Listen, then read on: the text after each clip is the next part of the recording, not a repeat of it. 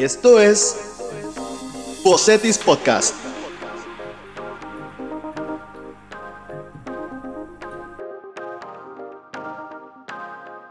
Hola, bienvenidos todos a un episodio más de Bocetis en colaboración del Centro de Desarrollo Estudiantil SEDE. Yo soy la psicóloga Mari Ibarra de SEDE Campus Mexicali y hoy me acompaña la psicóloga Grecia Ibarra de SEDE Campus Ensenada. Hola Grecia, ¿cómo estás? Hola, muy bien, muy contenta de estar aquí. Y bueno, en esta ocasión tenemos un episodio muy especial, ya que el día de mañana, 10 de septiembre, se conmemora el Día Mundial para la Prevención del Suicidio. Es por esto que contamos con la presencia de nuestro invitado experto en el tema, el psicólogo Óscar Contreras, quien es el actual presidente de la Asociación de Tanatología de Mexicali AC, maestro de Consejería Tanatológica del Diplomado Internacional, facilitador del curso Cómo intervenir con tanatología, además de realizar consulta privada de psicoterapia individual o grupal y tanatólogo especializado en duelo por pérdidas o muertes. Buenas tardes, psicólogo Oscar. Muchísimas gracias por aceptar nuestra invitación y compartir un poco de sus conocimientos con nosotros. ¿Cómo está? Muchas gracias, eh, Mara Ibarra, este, Grecia Ibarra, ¿no? Las dos Ibarra. Sí, no somos familia, pero sí, amigas. Me, me, encanta siempre eh, cualquier invitación a hablar de estos temas tan importantes y que necesitan ser hablados y necesitan ser discutidos y necesitan ser analizados. Muchas gracias. Gracias.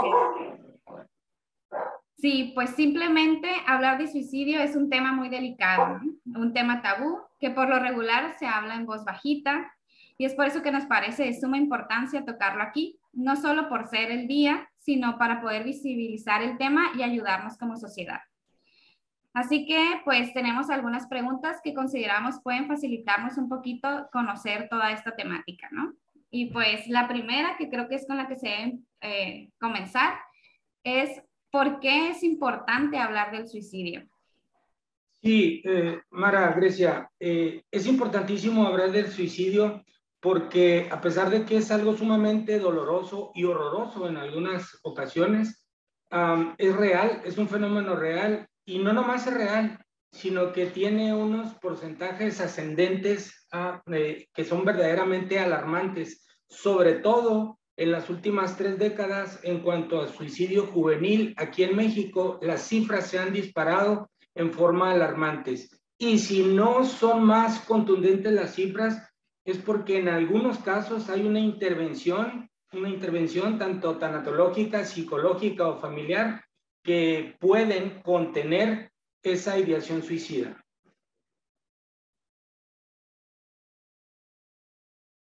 Y sobre eso que, está comentando psicólogo, eh, creo que hay muchas ideas que a veces tenemos en torno al suicidio, ¿no? Precisamente hay como cosas que yo he escuchado, por ejemplo, que dicen de que, bueno, pues, este, no hablar del suicidio porque le puedes meter la idea a la persona, mejor no digas nada para eh, evitar que pase algo. Entonces, eh, sé que hay como muchas ideas como alrededor de esto y que esto hace que sea un tema que a veces sea difícil para las personas eh, manejarlo y hablar. Entonces, me gustaría que usted nos compartiera como que cuáles son como esos principales eh, mitos o, ideas erróneas que tenemos sobre el suicidio.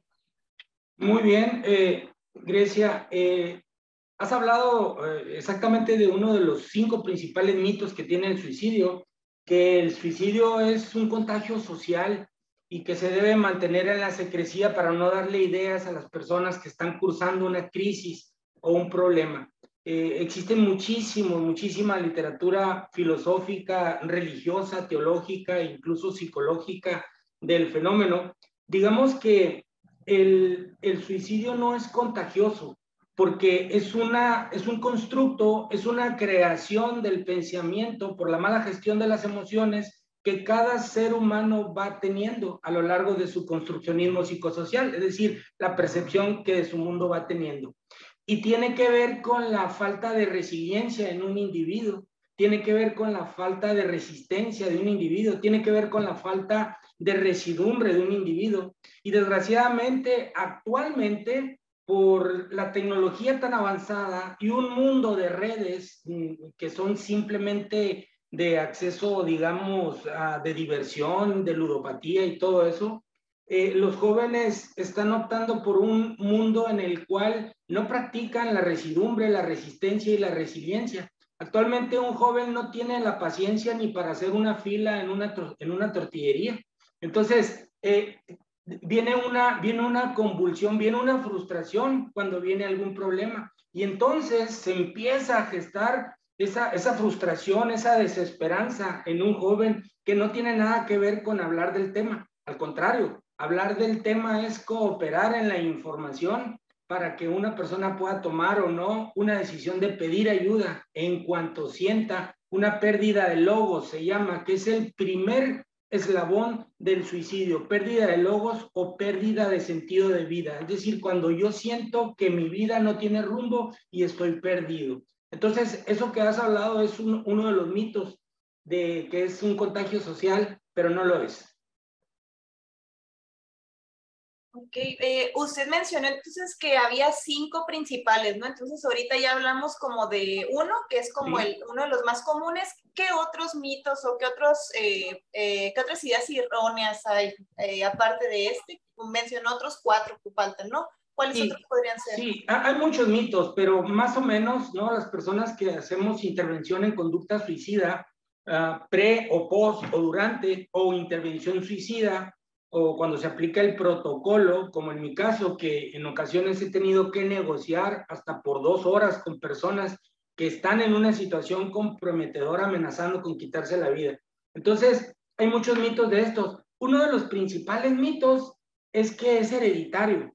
Y desgraciadamente existen, he sabido yo, algunas, algunas pseudociencias, eh, eh, algunas formas de, de, de, ver el mundo de la psicología en que hacen mucho hincapié en la psicología transpersonal. No me voy a meter en esos temas, ¿no? Pero eh, lo, lo, lo, empiezan a vincular a los suicidios del pasado. Si tu bisabuelito se suicidó o tienes un tío que, que decidió suicidarse, pero eso es una falsedad total. El suicidio, la conducta suicidia no es hereditaria. Se trata de una incorrecta neurotransmisión. Una persona para estar emocionalmente equilibrada y sana tiene que contar con suficientes neurotransmisores en su sistema nervioso central, como la serotonina, como la oxitocina, como la dopamina.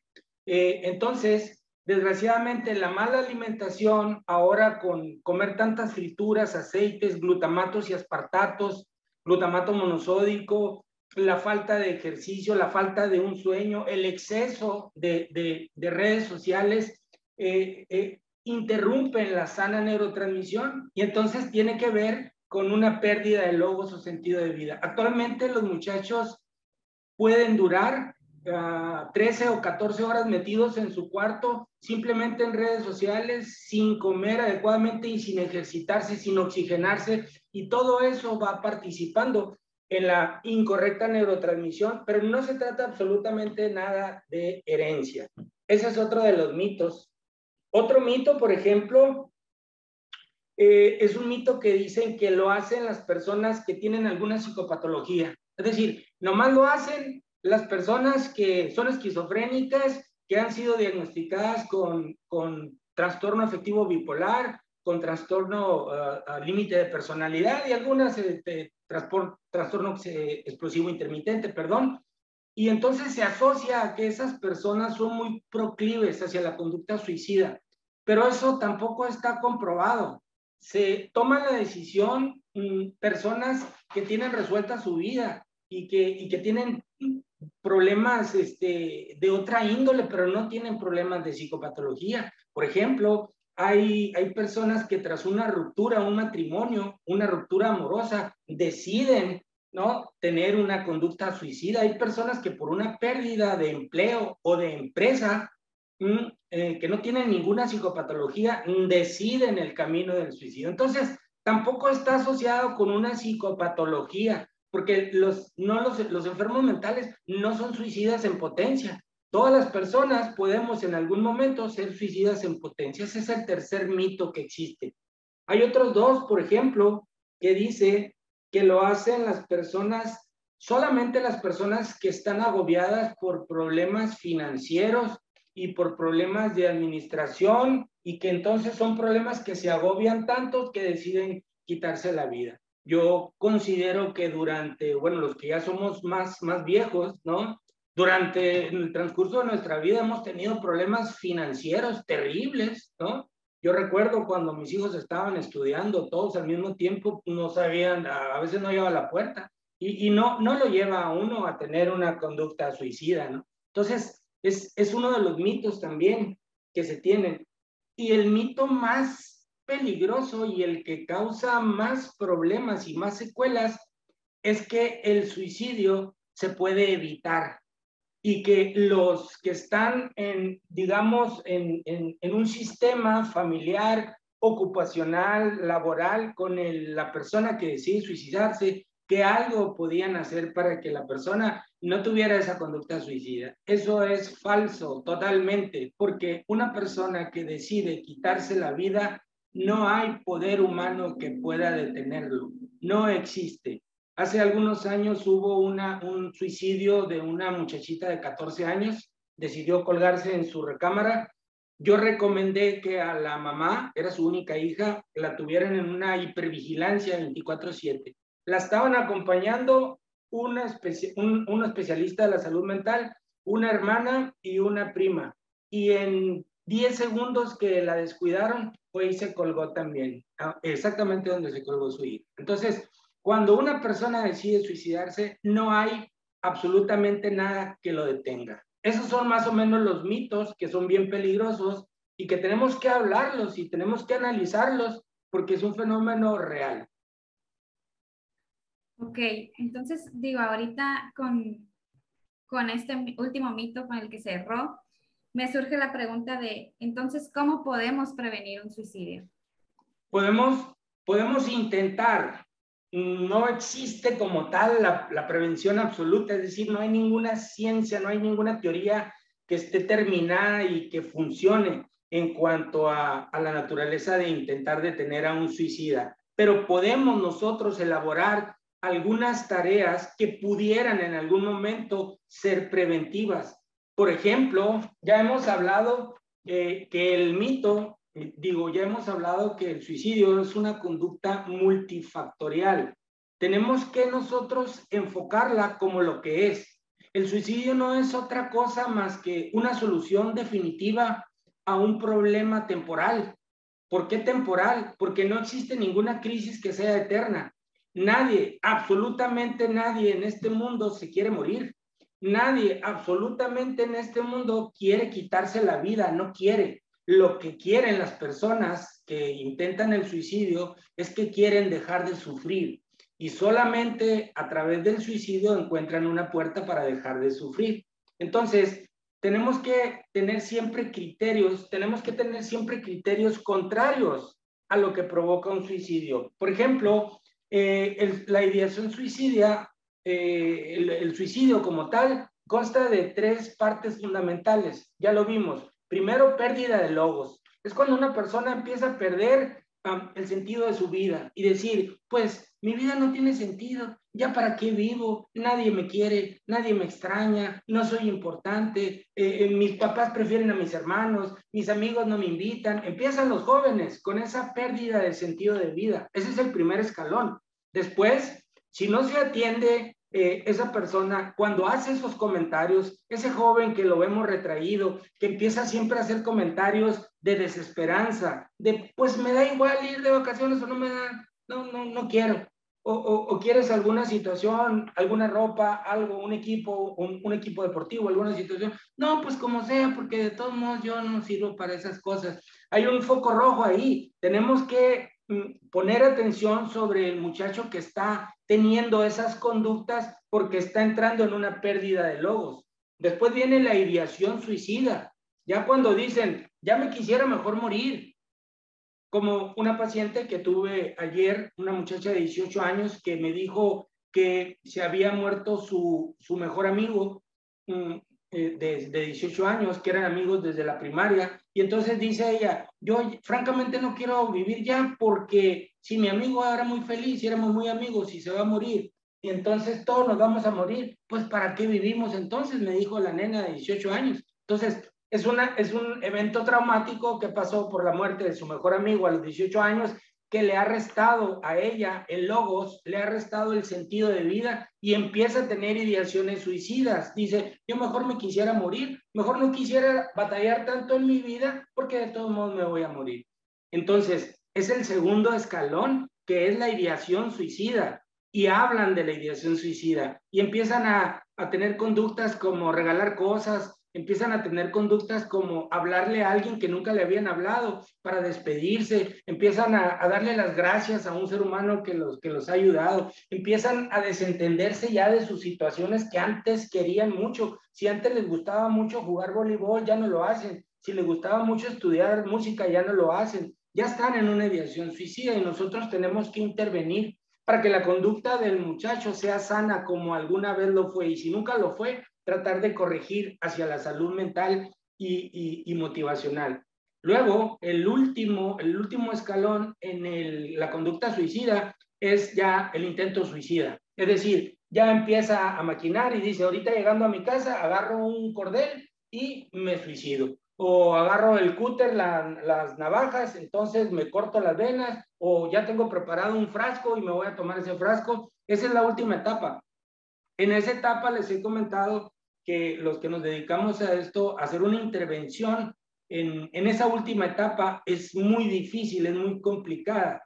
Yo recuerdo que en una ocasión duré 90 minutos en una negociación con una chica que tenía puesta ya una jeringa con veneno en la vena, pero no, no le había, no se había todavía detonado la ampolleta. Y tras 90 minutos este, me dio la jeringa, se la sacó y me la dio. Pero llegar a esos extremos es sumamente complicado tenemos que trabajar desde antes en la conducta del muchacho, es decir, ver cuándo está perdiendo sentido su vida, ver cuándo hace comentarios de ideación suicida e intervenir para que no pase al último eslabón que es ya el intento suicida.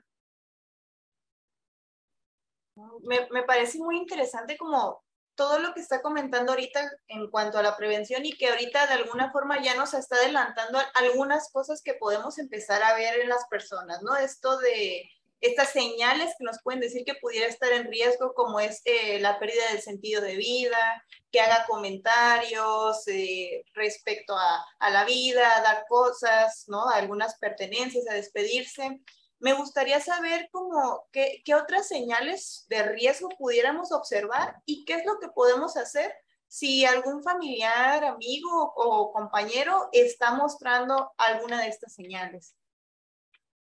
Sí, bueno, en, la juventud ahorita eh, eh, hay, hay, rasgos muy, muy diferenciados. Por ejemplo, mmm, las personas que no se dedican a, a, la salud mental, no, no, no pudieran creer, y lo entiendo yo perfectamente, la cantidad de niños y, y adolescentes que se cortan, que hacen cutting, empiezan a, a, cortarse. Lo que pasa es que se cortan en zonas del cuerpo en donde no son visibles, ¿no? Y se las ocultan para ir a la escuela.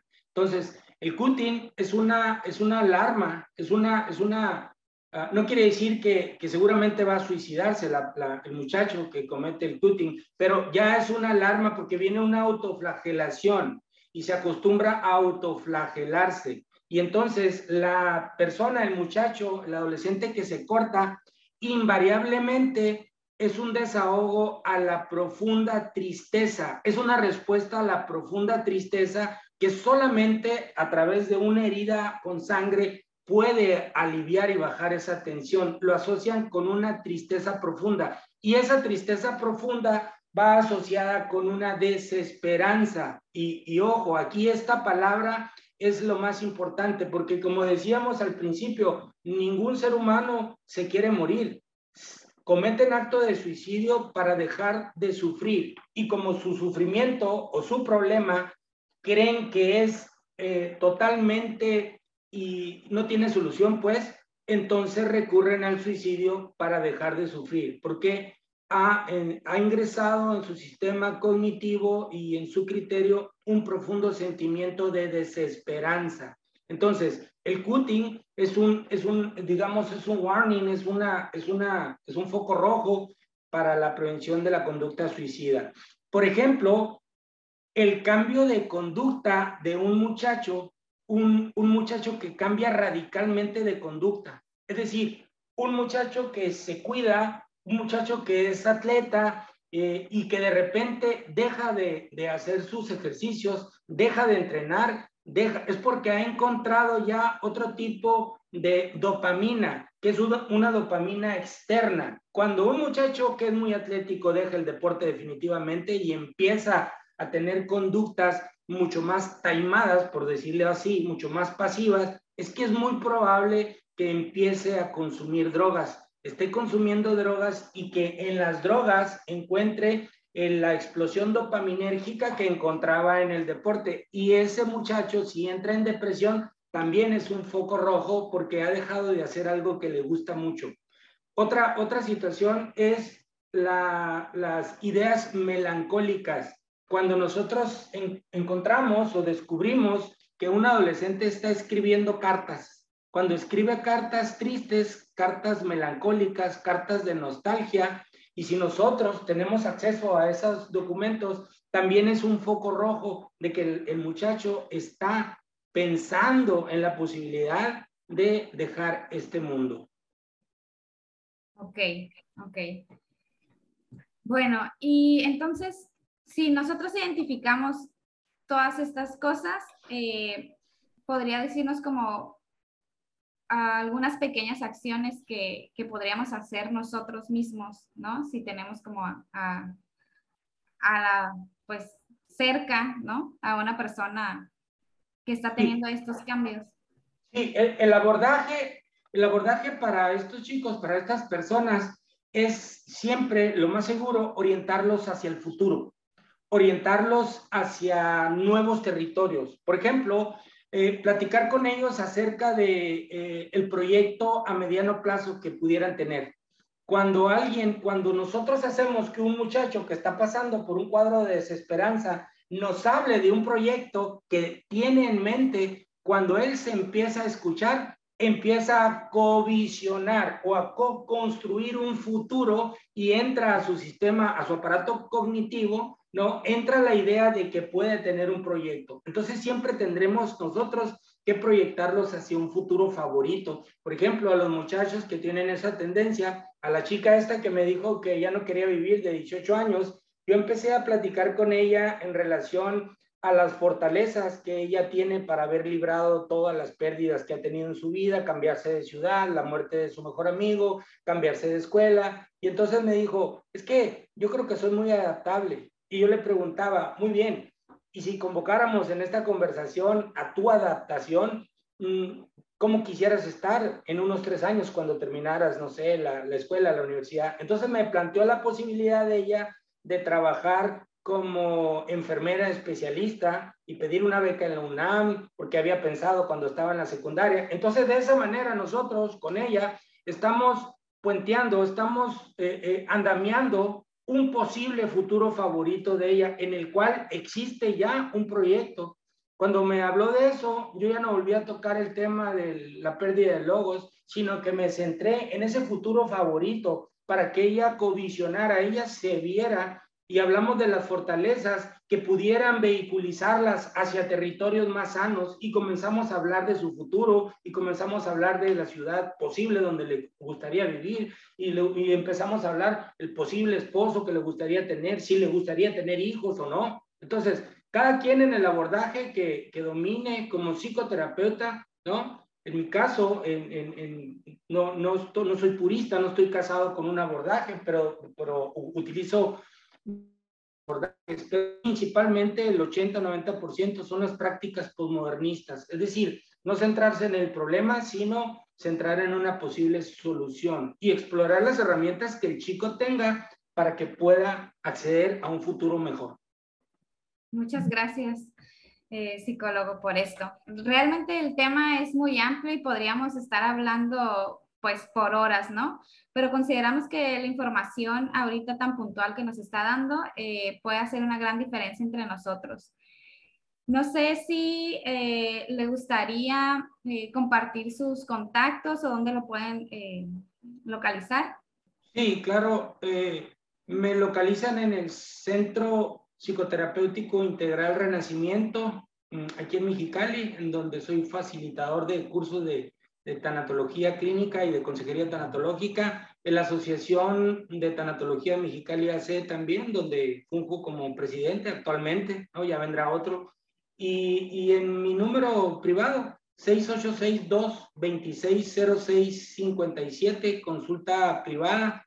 También hago visitas a personas que han querido suicidarse o que están pasando por una enfermedad que ya las tenga postradas, ¿no? Y que estén pasando por una desesperanza o pérdida de lo...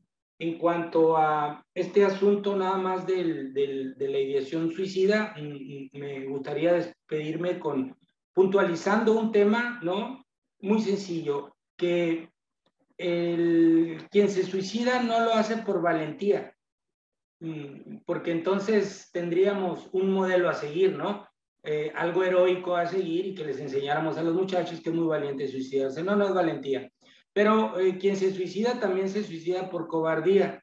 No es un acto de cobardía porque tampoco nosotros vamos a enjuiciar y no podemos nosotros saber el sufrimiento que tenía esa persona. Entonces, lo único que nos queda a nosotros saber que el suicidio es un acto de desesperanza y en eso tenemos que trabajar con los jóvenes de hoy detectar qué tan desesperanzados están en su vida y tratar de intervenir de la manera como nosotros podamos, podamos enseñarle los tres R de la esperanza, que son la resiliencia, la residumbre y la resistencia.